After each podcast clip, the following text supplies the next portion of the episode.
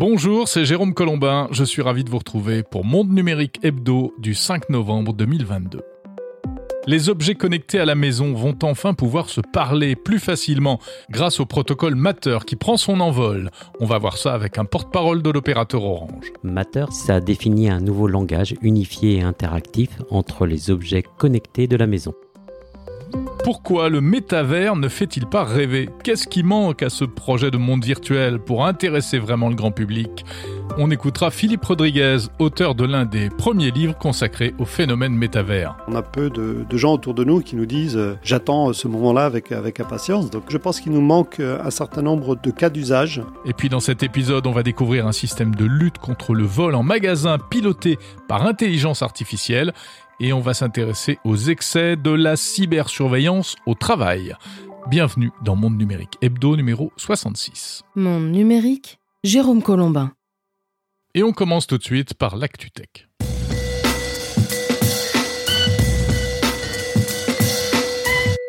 Le nouveau Twitter arrive et le moins que l'on puisse dire, eh bien, c'est que ça fait des vagues.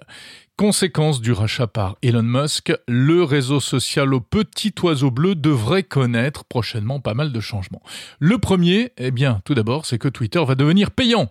Eh oui, enfin presque, puisqu'il l'était déjà un peu aux États-Unis et dans quelques pays, mais pas en France.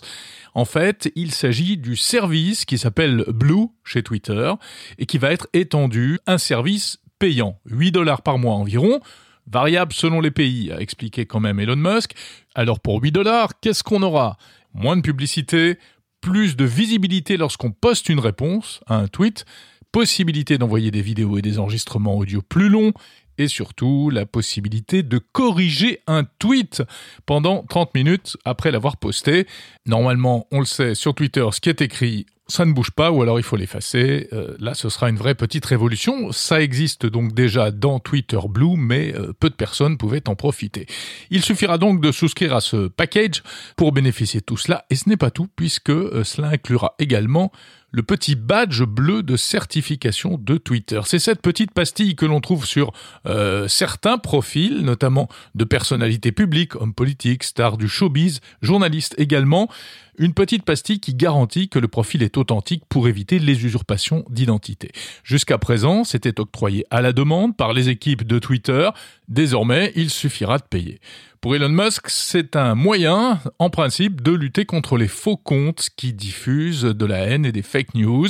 On peut penser que pour obtenir ce badge, il faudra, comme c'est le cas aujourd'hui, attester de son identité en envoyant sa carte d'identité par exemple, même si ce point-là reste pour l'instant encore assez flou. Alors en tout cas, cette histoire de service payant sur Twitter, eh bien ça ne plaît pas à tout le monde. Et oui, car selon certains, cela revient à octroyer un signe distinctif à n'importe qui pourvu qu'il passe à la caisse. Et puis, il y a un autre problème, c'est que cet abonnement donnera donc en principe plus de visibilité aux personnes qui l'auront souscrite, et du coup, est-ce que cela ne va pas créer un Twitter à deux vitesses entre ceux qui payent et ceux qui ne payent pas? Autant dire qu'en France, le débat a été très chaud ces dernières semaines, précisément sur Twitter. Bon, cela dit, d'un point de vue un peu plus économique, cette transformation montre donc que Twitter change de visage il y a clairement une stratégie pour en faire un nouveau Twitter de type freemium, c'est-à-dire avec une partie gratuite et une partie payante. Pour Elon Musk, il s'agit de diversifier les revenus et aussi de réduire l'influence des annonceurs, ce qui, dans la logique d'Elon Musk, reviendrait donc à donner un peu plus de pouvoir aux utilisateurs et aussi à lui-même par voie de conséquence. En tout cas, c'est une vraie révolution. Euh, Elon Musk qui va euh, à la sulfateuse en plus pour euh, licencier les personnels de Twitter. Certains annonceurs quittent la plateforme. Et puis, pour les utilisateurs, bien sûr, c'est un tournant. Un tournant qui nous rappelle que l'ère du tout gratuit sur Internet pour ce type de plateforme, bah, c'est terminé. Mais ça, on le savait déjà. Et c'est peut-être le prix à payer pour, espérons-le, des services un peu plus matures. On verra si tout cela contribue réellement, comme le promet Elon Musk, à assainir la plateforme Twitter qui, il faut bien le dire, en a bien besoin. Enfin tout ça, ce n'est que le début, puisque, on le sait, il y aura une deuxième étape, comme l'a annoncé Elon Musk. Ce sera la transformation de Twitter en une application beaucoup plus large, à tout faire, sur le modèle du chinois WeChat, une appli qui permettra aussi d'accéder à des contenus, de faire des achats, de payer, etc., etc. La transformation de Twitter va-t-elle faire fuir certains utilisateurs et bénéficier à d'autres réseaux sociaux? C'est la question qui se pose aussi aujourd'hui. Et les concurrents fourbissent leurs armes. C'est le cas notamment d'une nouvelle application qui est en train d'être lancée et qui suscite beaucoup d'intérêt car elle ne sort pas de n'importe où, elle est signée Jack Dorsey, le fondateur historique de Twitter, qui a quitté la boîte depuis euh, très longtemps. Jack Dorsey a donc annoncé euh, le lancement prochain de sa plateforme qui s'appelle Blue Sky. Pour l'instant, elle est encore en phase de test, elle est accessible uniquement sur demande. Blue Sky qui a pour ambition, euh, en gros, de corriger tout ce qui ne va pas sur Twitter. En tout cas, c'est la promesse faite par Jack Dorsey. Comment? Eh bien, en donnant plus de pouvoir aux utilisateurs qui pourront créer leur propre sous-réseau, qui auront un identifiant unique pour se connecter à plusieurs services et qui pourront décider de la manière dont l'algorithme de recommandation leur présentera les différents contenus. On a hâte d'en savoir plus sur concrètement ce que ça donnera. En tout cas, ça fait plusieurs années que Jack Dorsey travaille sur ce projet et Blue Sky utiliserait aussi la blockchain qui est l'un des dada de Jack Dorsey. Autre concurrent qui pourrait peut-être bénéficier d'un effet Elon Musk qui a attiré certains déçus de Twitter, c'est le réseau Mastodon. Peu connu du grand public, Mastodon, c'est une sorte de Twitter basé sur du logiciel libre, des serveurs distribués dans un esprit ressemblant un peu plus à l'Internet d'avant. Mastodon fonctionne avec un système d'instances qu'il faut créer. Alors autant dire que c'est quand même un petit peu plus compliqué pour le commun des mortels en l'état actuel des choses. En tout cas, il va être intéressant de voir si ces alternatives à Twitter bénéficient réellement dans les semaines à venir euh, d'un effet Elon Musk, donc, et, s'il y aura un exode des utilisateurs ou pas. Rappelons que euh, les déboires de Facebook ces dernières années, malgré certes euh, un certain nombre de fermetures de comptes, n'avaient quand même pas entamé l'audience globale de Facebook de manière vraiment significative. Connaissez-vous le Listenburg C'est le phénomène viral de ces dernières semaines sur les réseaux sociaux. Le Listenburg, c'est ce pays, grand comme la France environ, qui se trouve à l'ouest de l'Espagne et du Portugal. Oui, sauf que, vous le savez, à l'ouest du Portugal, il n'y a rien du tout. En fait, il n'y a que l'océan Atlantique. Car le Listenburg n'existe pas. C'est un pays fictif, inventé par un internaute pour se moquer des Américains dont on dit qu'ils sont nuls en géographie et qu'ils ne connaissent rien en dehors de leur pays. Donc cet internaute, il se fait appeler Gaspardo, il a publié sur Twitter une fausse carte d'Europe faisant apparaître ce soi-disant Listenburg. Et la blague a été immédiatement reprise en masse et relayée un peu partout par euh, de nombreuses personnes et même par des entreprises et des organismes divers qui ont commencé à s'amuser en annonçant par exemple qu'ils allaient ouvrir des représentations au Listenburg. Alors des marques comme Buffalo Grill, Waze, Deliveroo, euh, Prime Video ou même Jean Lassalle qui sont tous allés de leurs petites blagues. Sur Twitter, on trouve même le compte Listenburg News qui donne des nouvelles régulières de ce pays fictif. Voilà, ça fait un peu penser euh, au, pays Groland de Canal+, le bon gros canular. On verra combien de temps euh, cela durera. On ne sait pas trop quelle est la réaction des Américains, même si un photomontage a tenté de faire croire que des chaînes de télé américaines avaient évoqué le phénomène. Bref, pour vos prochaines vacances, allez donc faire un tour au Listenburg. Euh, l'avantage, c'est que ça ne devrait pas vous coûter trop cher. Moins léger dans l'actualité tech toujours, il y a euh, aussi ce mouvement de streameuses françaises qui ont décidé de se faire entendre pour témoigner du harcèlement dont elles font l'objet principalement sur la plateforme Twitch. Insultes sexistes à gogo, menaces de viol, photomontage pornographique, en fait c'est un véritable calvaire que vivent ces jeunes filles qui pourtant ne font rien d'autre que ce que font aussi euh, des hommes, c'est-à-dire diffuser des vidéos en direct, le plus souvent en jouant à des jeux vidéo. Un phénomène d'une violence inouïe qui les oblige parfois à s'arrêter parce qu'elles n'en peuvent plus ou euh, à ne jamais se lancer euh, car c'est finalement assez dissuasif. Il faut savoir en effet que la modération sur la plateforme Twitch est très mauvaise. Euh, il y a déjà eu des mouvements de protestation, notamment aux États-Unis, mais ça n'a pas donné grand-chose. Et ce mouvement de, de cyberharcèlement euh, à l'égard des filles euh, n'est pas nouveau, mais ça ne s'arrange pas visiblement. Les utilisateurs qui insultent et harcèlent ne font l'objet d'aucune sanction. C'est l'impunité totale.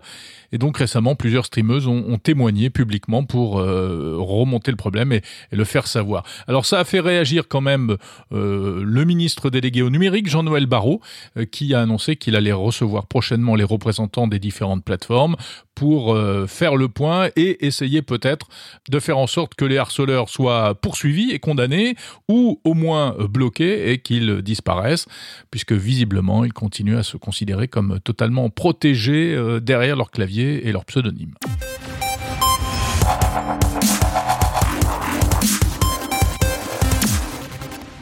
L'innovation de la semaine, c'est un drôle de système qui pourrait bien nous venir en aide dans la transition énergétique pour les véhicules. Un équipement qui permet de recharger les voitures et les camions électriques grâce aux vibrations de la route. Si vous possédez un véhicule électrique, vous savez euh, que euh, lorsqu'on ralentit, eh bien, on récupère un peu d'énergie cinétique qui permet de recharger la batterie et donc d'augmenter euh, très légèrement l'autonomie de la voiture. Eh bien là, une société américaine du nom de Geek Performance va plus loin. Elle affirme avoir mis au point un système connecté aux amortisseurs qui permet de transformer l'énergie cinétique dégagée par les vibrations des roues sur la route en énergie électrique. En gros, ce sont des amortisseurs qui rechargent les batteries. Ça s'appelle Roadkill 5000 et euh, si on comprend bien, plus on va rouler sur des routes cabossées, et eh bien plus ça va recharger la voiture. Plus il y a de roues aussi, car visiblement ça marche mieux lorsqu'il y a plusieurs roues, comme par exemple sur un camion où il y a des trains avec euh, des doubles ou des triples roues. Bon, sur le fonctionnement exact, la compagnie euh, Geek Performance n'en dit pas beaucoup plus. Euh, elle annonce juste qu'elle va déposer prochainement un brevet. Évidemment, on imagine que euh, le système doit être suffisamment performant pour produire suffisamment d'électricité. Il y a fort à parier que ça ne dispense pas quand même de se brancher sur une borne de recharge de temps en temps. Mais l'avantage, c'est que ce système pourrait potentiellement s'adapter sur n'importe quel véhicule existant, 100% électrique ou hybride. Ce ne serait pas réservé à des véhicules neufs sur lesquels euh, le dispositif aurait été installé en usine. Le procédé a été présenté en octobre 2022 lors d'un salon spécialisé à Las Vegas. On devra en savoir plus dans les mois ou les années à venir.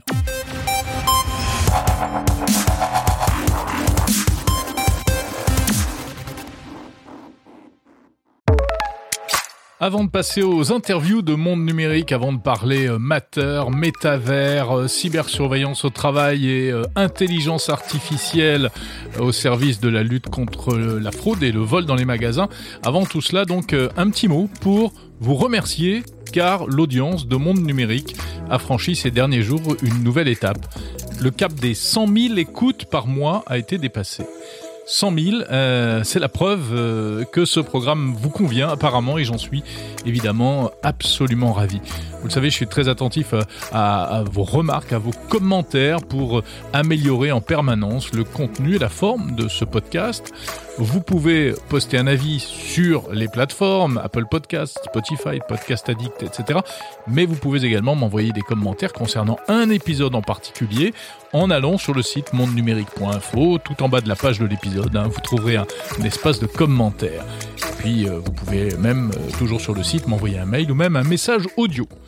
100 000 écoutes par mois, donc euh, on va essayer évidemment de ne pas s'arrêter là. Monde numérique c'est une entente entre Apple, Google et Amazon. C'est la première fois que les trois grands s'entendent sur la définition d'un protocole standard des objets connectés de la maison. Le 4 octobre 2022, un petit nouveau a vu le jour dans le paysage des objets connectés pour la maison. Le protocole Matter. Et cette semaine avait lieu à Amsterdam le grand lancement officiel de Matter, avec un déballage de produits de toutes marques.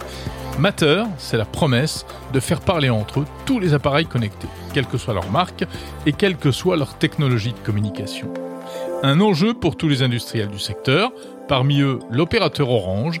Alors Matter, qu'est-ce que c'est? Réponse de David Giraud, responsable du projet Matter chez Orange. Matter, c'est un nouveau protocole de communication ça définit un nouveau langage unifié et interactif entre les objets connectés de la maison. Ça veut dire qu'avant, les objets de la maison, les caméras, les interrupteurs connectés, les volets roulants, les chauffages, tout ça, enfin tout ce qu'on peut trouver aujourd'hui dans le commerce, ne se parlaient pas vraiment entre eux. Et la promesse, c'est que maintenant, ils vont pouvoir le faire. Hélas, ils parlaient chacun leur langue et c'était un frein à l'adoption euh, des objets connectés à la maison. Et depuis 2018, euh, l'écosystème l'écosystème a changé.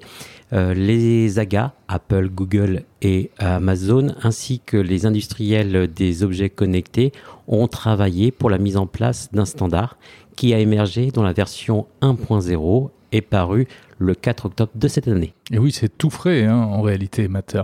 Alors pour qu'on comprenne bien, c'est une espèce de surcouche. Hein. Euh, si on rentre un tout petit peu dans, dans le fonctionnement de ces objets, on sait qu'ils euh, utilisent différents protocoles de communication, le Wi-Fi, le Zigbee, le Z-Wave, le, le Thread, hein, qui est le protocole prometteur du futur. Et Matter vient chapeauter tout ça. Exactement. D'un point de vue euh, couche protocolaire, Matter est une couche de service. C'est en fait la langue que l'on échange. Après, la langue, elle peut être véhiculée par le papier ou par la parole. Et les protocoles en dessous, le Wi-Fi, mais aussi le Thread, voire l'Ethernet, sont les canaux de transmission de cette langue. Donc ce qui change pour l'utilisateur, c'est que si demain je vais acheter une ampoule connectée, par exemple, certifiée Matter, je suis certain qu'elle fonctionnera avec mes assistants vocaux, Alexa ou Google, etc., etc. Exactement. Au départ, ce qui est important pour tous nos utilisateurs, c'est la simplicité d'installation. Et Matter, un des quatre piliers de Matter, c'est la simplicité d'installation.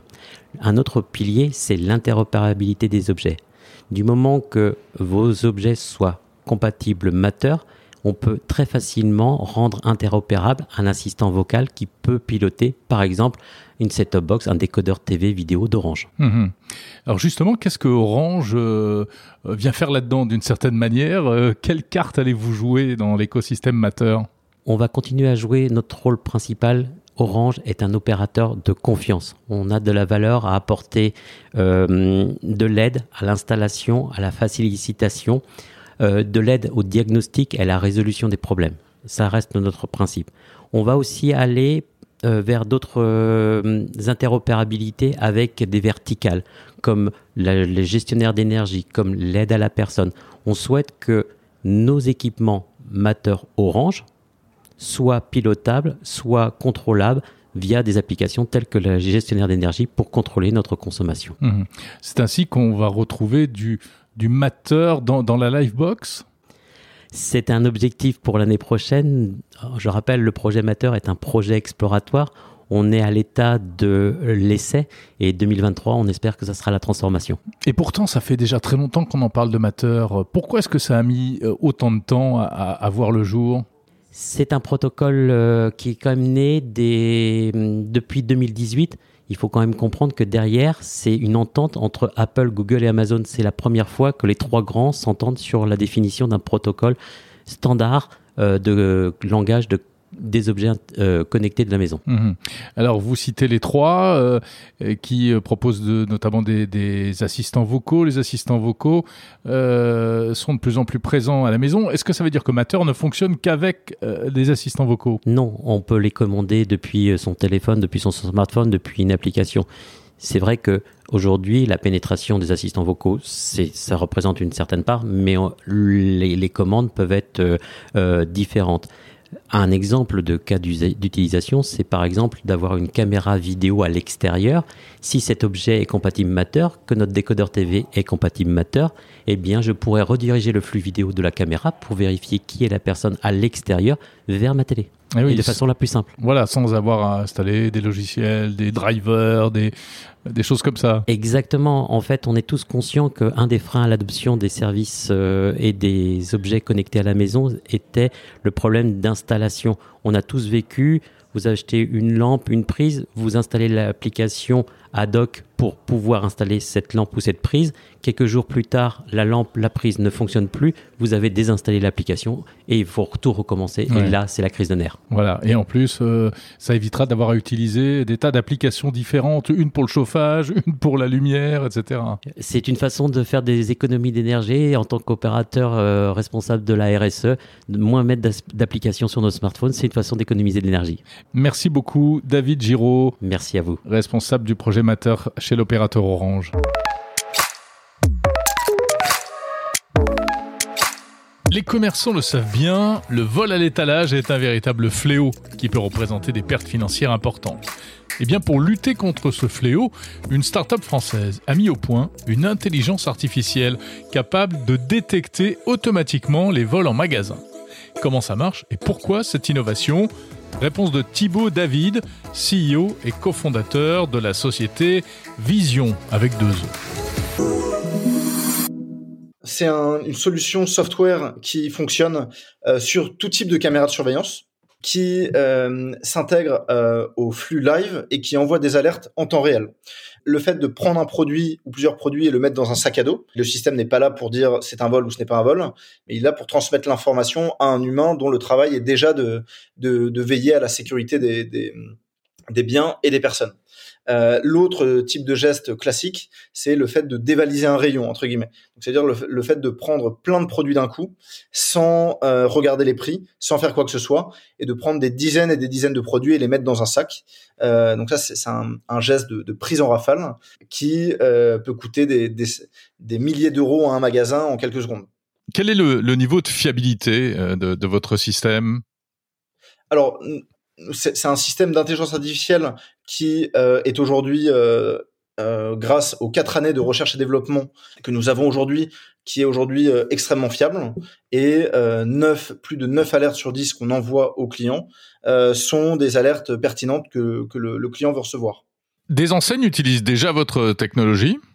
On a aujourd'hui à peu près 2000 clients, 2000 points de vente équipés en France, en Angleterre, en Espagne, en Italie, aux États-Unis avec toujours l'argument commercial de vendre une solution euh, plug and play qui marche euh, dès le lancement euh, et de vendre une intelligence artificielle entre guillemets low cost dans le sens où contrairement à beaucoup de, de solutions d'intelligence artificielle commercialisées aujourd'hui qui nécessitent une grande phase d'apprentissage sur le terrain avant d'être fonctionnel et euh, des, coûts d'entrée extrêmement élevés pour les entreprises. Nous, on vend une solution qui est très peu chère par rapport euh, au budget classique de sécurité, qui marche dès le lancement et qui est euh, très simple à utiliser. C'est-à-dire que ça peut se plugger sur n'importe quel système de vidéosurveillance dans un magasin? Ça peut se plugger sur n'importe quel système de vidéosurveillance. On envoie les alertes sur le support de choix de, de, du client, sur un téléphone de fonction, euh, sur des, les écrans de fonction ou sur une tablette. C'est plutôt pour les petits commerces ou pour les grandes surfaces? Alors, tous les commerces euh, souffrent du vol à l'étalage. Encore une fois, tous les commerces ont entre 1 et 2% de pertes liées au vol à l'étalage. Et euh, partant de ça, on s'adresse à tous les commerces qui souffrent du vol, donc à tous les commerces, quelle que soit leur taille. Et ce type de technologie n'existait pas jusqu'à présent Les technologies de reconnaissance de gestes basées sur du contenu vidéo sont euh, extrêmement récentes. L'intelligence artificielle appliquée à l'image, donc à la reconnaissance de, de forme sur une image ou à la reconnaissance d'objets sur une image, est euh, un champ qui a euh, un peu plus d'une dizaine d'années et qui est aujourd'hui résolu par le domaine de la recherche, dans le sens où en open source, on va trouver des algos qui sont quasiment à 100% de performance.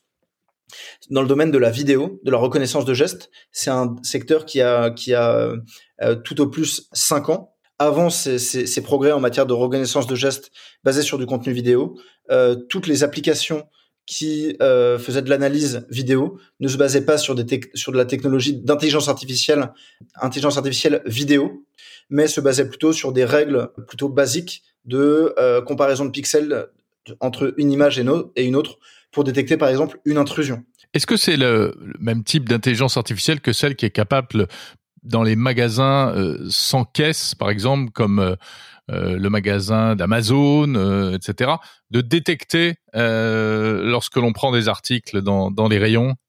Exactement, c'est la même philosophie. Euh, les deux s'appuient sur de la reconnaissance de gestes en sachant que euh, dans le cas des magasins autonomes, euh, qui est une tendance de fond qui, va se déployer dans, dans les mois et les années à venir, c'est de la reconnaissance de gestes couplée avec des balances et des capteurs de poids sur les étagères pour bien mesurer si un produit a été pris ou non du rayon.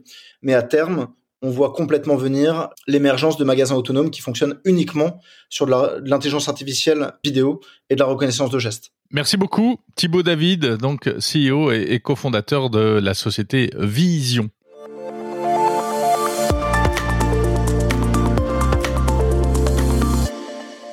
Et si ce sujet vous intéresse, rendez-vous mardi prochain, 9 novembre, pour l'interview intégrale de la société Vision. On va rester dans le thème de la surveillance, mais en s'intéressant à un tout autre aspect, la cybersurveillance au travail, ou plutôt au télétravail. Caméras allumées, logiciels espions, GPS, capteurs divers et variés, le développement du télétravail lié à la crise Covid a entraîné une augmentation de la cybersurveillance des salariés grâce à toutes sortes d'équipements et de logiciels. Alors où en sommes-nous aujourd'hui? Eh bien le journaliste Jacques Hainaut a enquêté pour le média Les Échos et le résultat de son enquête est édifiant. La cybersurveillance est encore une réalité dans certaines entreprises, parfois de manière totalement illégale. Jacques Hainaut. C'est la hausse du télétravail euh, qui a effectivement provoqué ce mouvement de panique chez les, chez les managers et qui a pour certains fait qu'ils ont installé des, mouchards, par exemple, euh, des logiciels espions pour voir tout ce qu'on fait sur notre ordinateur. D'autres avaient tout simplement, et c'est arrivé en France, tout simplement demandé à leurs collaborateurs de mettre en place, de laisser allumer, pardon, euh, la caméra de leur ordinateur en permanence pour s'assurer qu'ils étaient tout, le temps au, au travail. Il y a eu un moment, la suite bureautique de Microsoft Office 365 comportait un outil d'évaluation de la productivité des salariés. Donc on pouvait comparer la productivité euh, d'un salarié avec la productivité de, de, des membres de son équipe, de l'ensemble de l'entreprise, etc. Ça a été, ça, s'est passé en, en, fin 2020. Euh, Microsoft a fait marche arrière euh, dès que apparemment euh, beaucoup de personnes s'en sont rendues compte. Mais voilà, donc ça peut être tout simplement un, un outil de productivité tout à fait banal comme une suite bureautique. Et puis, il y a tout ce qui est illégal en France.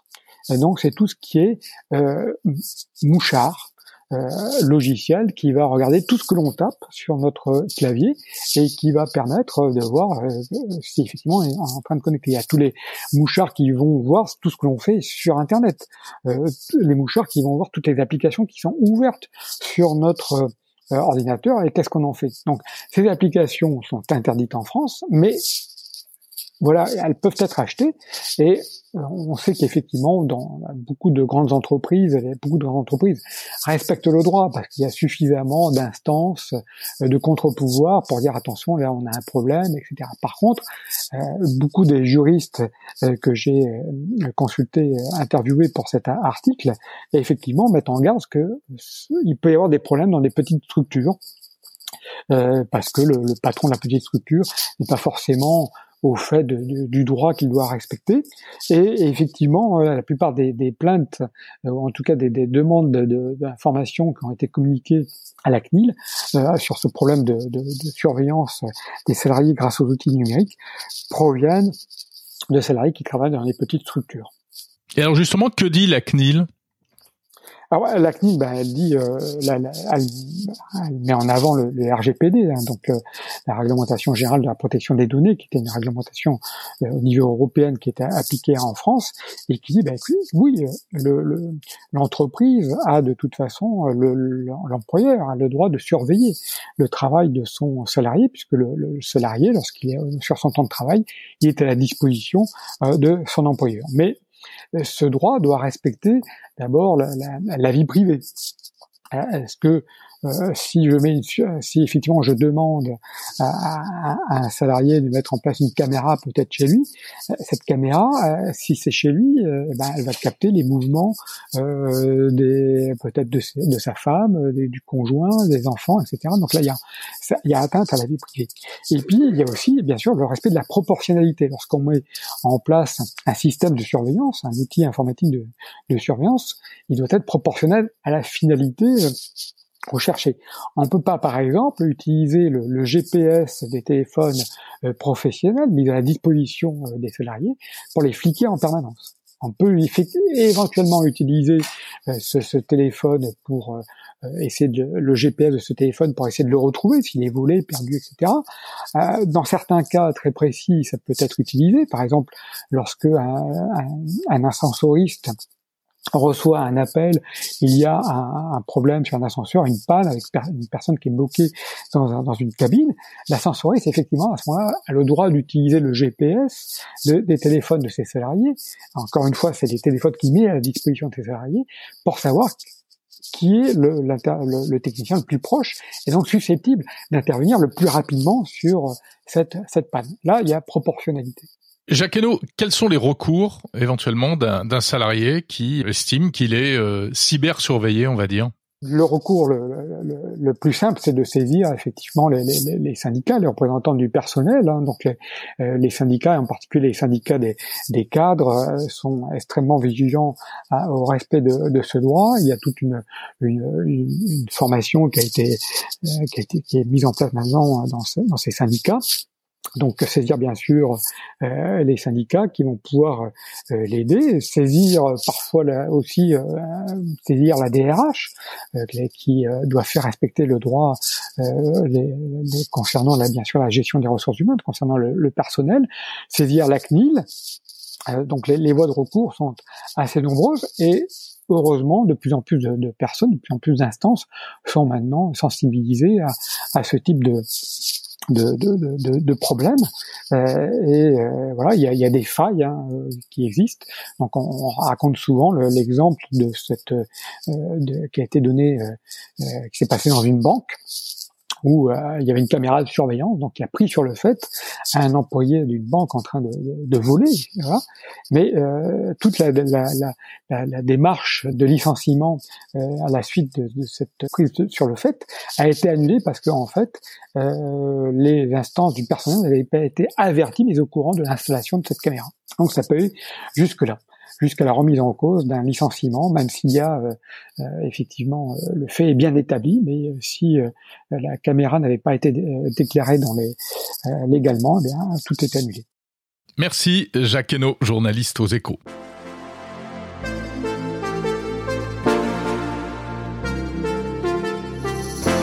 Le métavers passera-t-il l'hiver? C'était peu ou prou le titre d'un article paru cette semaine. Plusieurs articles, ont récemment souligné euh, les interrogations autour de ce concept de métavers. Concept promu notamment par Mark Zuckerberg, le patron de Meta, mais qui peine à convaincre, au point même de sembler mettre en danger sa compagnie. Mais au-delà de Meta, pourquoi le métavers n'arrive-t-il pas à convaincre, ou au moins à séduire? Eh bien, on trouve certaines réponses à cette question dans un livre qui vient de sortir, qui s'intitule La Révolution métavers, paru chez Duno. J'ai rencontré son auteur, Philippe Rodriguez, par ailleurs dirigeant de la banque Avolta, spécialisée dans les entreprises innovantes. Dans l'adhésion aujourd'hui, euh, on, a, plusieurs euh, phénomènes. On a, des gens qui sont euh, des enthousiastes, autour du, sujet, qui n'y voient que des, bénéfices. On, y voit aussi des, des, des, contradicteurs sur, sur ces sujets, des gens qui sont très réfractaires en fait à ce, à ce changement, mmh. pour euh, parfois de, de, bons arguments, de, de, de bonnes raisons.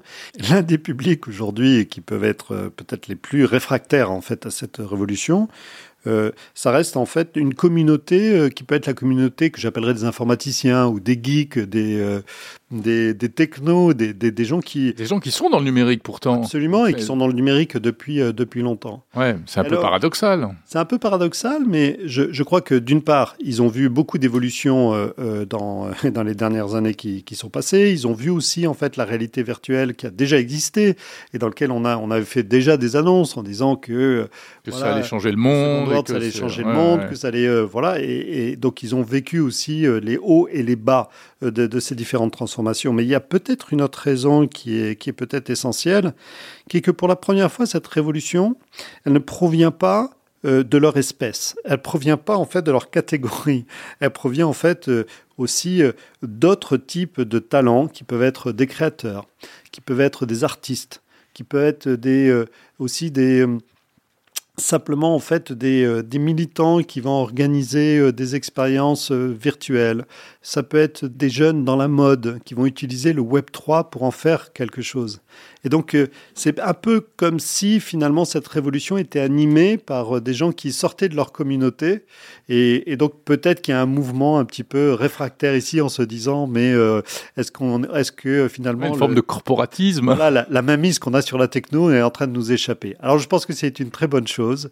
je pense que c'est extrêmement enthousiasmant, en fait, qu'il y ait tout un tas de, d'artistes, de, de, jeunes dans la mode, de, de, de, de créateurs d'expériences qui, euh, qui fassent des choses en utilisant ces technologies, du Web 3, des NFT, des DAO, des univers virtuels, de l'intelligence artificielle, et puis euh, qu'ils qu'ils avancent dans, dans, ces domaines.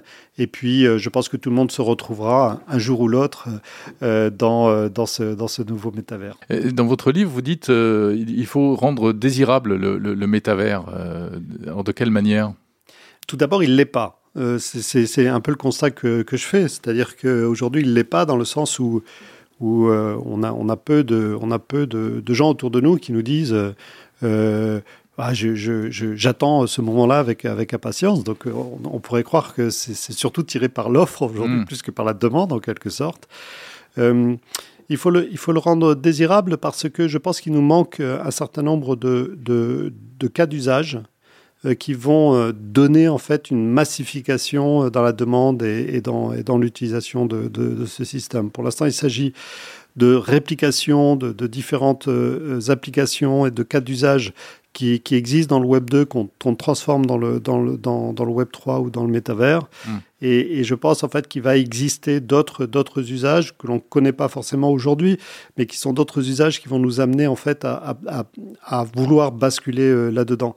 Je parle par exemple de, de la de l'activité sportive, de l'activité euh, physique, euh, dans lequel il y a tout un tas d'expériences qui sont menées aujourd'hui en utilisant en fait des, euh, des casques, en utilisant une réalité virtuelle pour pouvoir eh bien, faire le nudge qui est nécessaire pour pouvoir avoir envie de faire cette activité. Oui, du, coaching, enfin. La motivation, de, des, des, des, jeux en équipe, tout un tas de, de choses comme ça qui, qui, rendent en fait le, le sport plus palpitant. Et, et, on voit aussi qu'il y a beaucoup d'applications autour des sujets comme par exemple d'aider à la méditation, aider en fait euh, à des, euh, à des expériences qui sont des expériences dans lesquelles finalement le, le, point central de tout ça c'est l'émotion. C'est-à-dire qu'il est très difficile de faire passer de l'émotion à travers un écran d'ordinateur ou à travers son portable. Euh, ici, on y arrive parce qu'il y a un sentiment de présence. On a vraiment l'impression que la personne avec qui on parle, elle est là comme là, je vous vois, Jérôme, et donc on, est capable d'avoir un eye contact et puis effectivement d'avoir une discussion à tous les deux. Oui, le langage corporel, les, les, mimiques, j'acquiesce euh, euh, à ce que vous dites, etc. Exactement, et c'est vrai que si on était simplement en Zoom ou si on était par exemple dans, simplement dans une conversation téléphonique, on n'aurait pas ce sentiment euh, de, présence. Eh bien, il faut, il faut voir en fait le métavers comme étant le, passage eh bien, dans cet environnement immersif dans lequel on va pouvoir faire des choses qui nécessitent de l'émotion. C'est pour ça que je parlais aussi d'éducation, que je parlais de santé, parce que c'est deux endroits dans lesquels, eh bien, très souvent, on nous a opposé en fait le, phénomène de télémédecine ou de téléenseignement en disant mais ça manque de, de, de, présence, ça manque en fait d'émotion, ça manque de contact humain. Mmh. Et, et c'est grâce à ces systèmes-là que l'on va pouvoir basculer aussi dans, dans, dans ces environnements-là et, et, donc de rendre bah, peut-être plus désirable le métavers. Donc, euh, vous, les applications métavers que vous aimeriez voir, c'est quoi? Ce serait dans quoi? Ben, Moi, je, je, je, pense que, par exemple, des applications euh, euh, autour du, du, du, commerce électronique dans lequel, au lieu de, de, de, me balader à l'intérieur de pages, de pages qui me présentent des milliers de produits, si je pouvais être devant un assistant avec lequel je pourrais avoir une conversation, et dans lequel je pourrais décrire les produits que je, recherche. Et s'il pouvait m'accompagner et simplement me présenter sur la table en fait les différents produits euh, sélectionnés euh, par lui qui correspondent à mon, à mon usage, ça c'est une expérience que l'on a dans de très bons magasins. Euh, et ça on peut le faire dans le métavers. Et, je trouve ça intéressant, en fait, de pouvoir transformer le commerce électronique à travers quelque chose qui soit plutôt une conversation, qui soit plutôt, en fait, une, une, expérience avec euh, soit d'ailleurs un agent qui sera plutôt une intelligence artificielle ou peut-être un agent qui sera représenté euh, par un vendeur. Euh, mais en tous les cas, d'avoir cette, cette sensation d'être écouté et de pouvoir être accompagné dans un choix. Malgré tout, vous y croyez vraiment ou bien ça peut faire flop cette histoire-là? Écoutez, euh, il, y a deux, phénomènes. Le premier phénomène, en fait, c'est le métavers, la virtualité dont on vient de parler et tous, les, cas d'usage. Et, là, je crois en fait qu'on a besoin de faire énormément de, progrès pour donner la possibilité non pas simplement euh, à quelques personnes, mais vraiment à toute la planète, de pouvoir accéder à la fois à des, systèmes de santé, à des systèmes euh, d'éducation, et, de pouvoir le faire dans, dans de bonnes circonstances. Et c'est vraiment, vraiment ça que permet le métaverse. Mais maintenant, si on regarde l'autre partie, qui est la partie Web 3, qui est est-ce que l'on veut vraiment en fait d'un environnement web, d'un Internet dans lequel les données appartiennent à des plateformes, dans lequel on est obligé de légiférer, dans lequel on est obligé de réglementer tout un tas de, nos usages pour faire que qu'on nous demande notre consentement euh, systématique pour pouvoir euh, faire que on puisse offrir un service. Je pense qu'on arrivait à une sorte de, fin ici. On arrivait à une fin de cycle concernant l'utilisation du web et de l'internet qui devient insupportable le Web 3 propose en fait euh, une sorte d'utopie, propose en fait un monde nouveau dans lequel chacun est, possesseur de ses données, dans lequel chacun est possesseur de son identité euh, et chacun est possesseur aussi euh, de ses actifs numériques qu'il peut mettre à la disposition d'autres à l'intérieur de communautés. Et, cette, cette, utopie du Web 3 a beaucoup de sens. Et en tous les cas, je, je sens en fait qu'il y a une, grande adéquation euh, par rapport en fait au, malaise qui est vécu dans, le Web 2. Et donc s'il y a autant de jeunes aujourd'hui qui sont en train de supporter cette idée de Web 3, qui sont eux-mêmes investis dedans, qui sont en train de construire des applications sur ces bases-là, c'est aussi euh, parce que je crois que ça correspond à un idéal, un idéal de ce que pourrait être l'Internet demain, et ce qu'il aurait dû toujours être.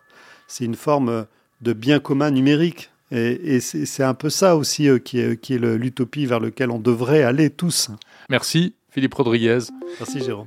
Auteur de La Révolution Métavers, un livre paru aux éditions Duno. Et vous pourrez retrouver l'intégralité de cette interview, en l'occurrence toute la première partie, sur Monde Numérique jeudi prochain, 11 novembre. Un grand merci d'avoir écouté jusqu'au bout ce nouvel épisode de Monde Numérique, numéro 66. Pas grand chose à ajouter, si ce n'est, euh, comme d'habitude, vous inviter à faire connaître ce podcast à vos amis, à le noter également sur les plateformes de podcast, 5 petites étoiles sur Apple Podcast, puis des commentaires. Euh, je suis toujours ravi de lire vos commentaires euh, que vous pouvez également m'envoyer sur le site mondenumérique.info ou bien sur les réseaux sociaux. La semaine prochaine, euh, des trucs intéressants. Je suis en train de vous préparer une interview sur la question environnementale euh, liée au numérique.